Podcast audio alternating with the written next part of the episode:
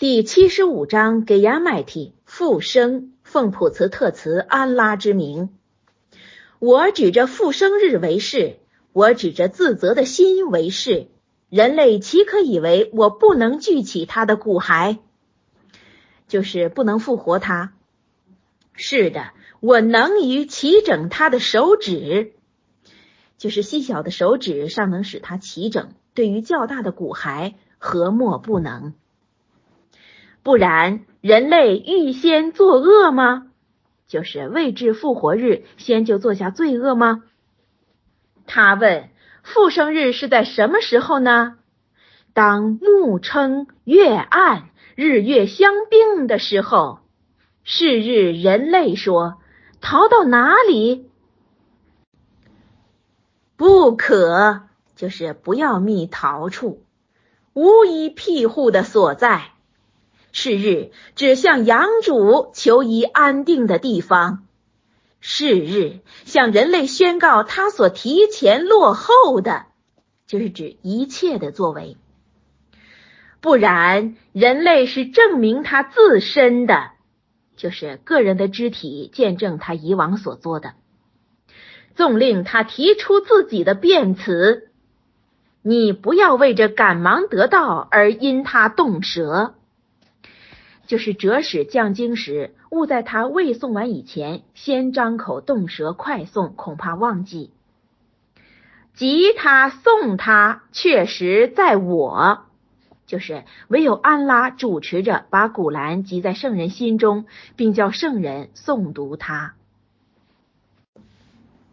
我送他的时候，你就追随他诵读吧。就是说，我命哲使送他的时候，你就静听哲使先送，而后再送，而后解明他确实在我，就是唯有安拉叫圣人解悟古兰的意义，何尝不然？你们实爱现世，放弃后世。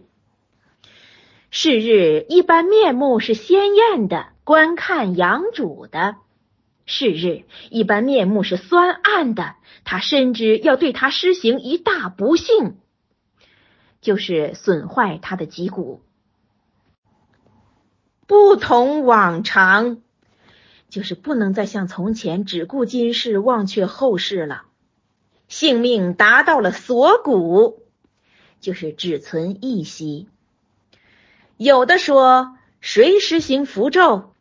就是指从旁的人说，谁有办法就赶快治疗。他且深知这是要离开的，就是自知灵魂快要离体了。颈与颈贴，颈是指小腿，这是濒死的状况，或云这是被裹在湿布中的情形。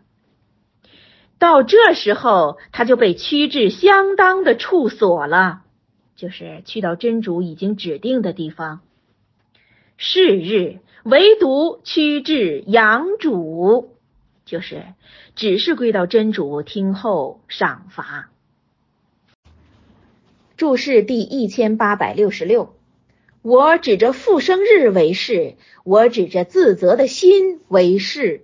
这句话的解释，这开端的两句话，在阿利与浴室意为：不可呀，我换人注意复生日。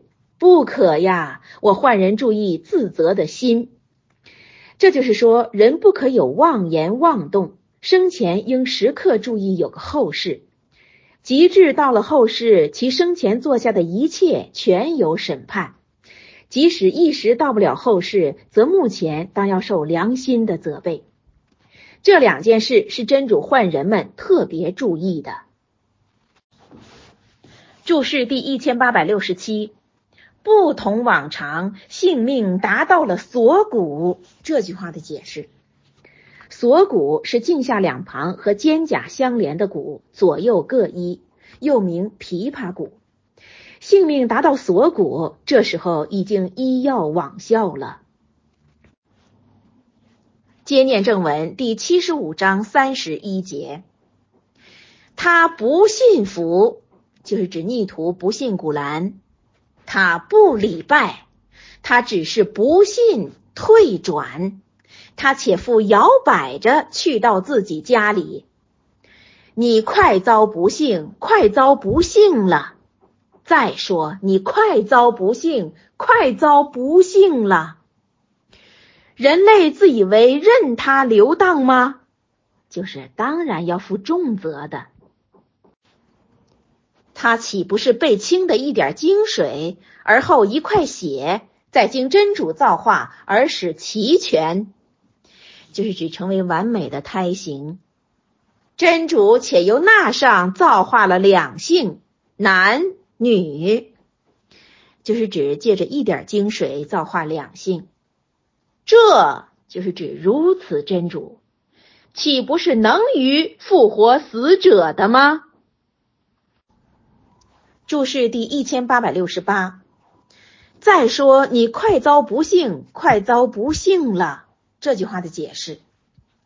有一次，穆圣算了拉华莱希瓦萨拉在某山谷里路遇阿布扎哈里，抓住他的衣服，焊了他两焊，打了他胸膛一拳，遂就说了这么四句：“你快遭不幸了。”恶逆说：“你尚敢这样吓吓我吗？你和你的主其奈我何？”后来白得礼义，果然他遭遇不幸了。你快遭不幸，又作呜呼。就是说，呜呼！你也可以说，就是你快倒运了。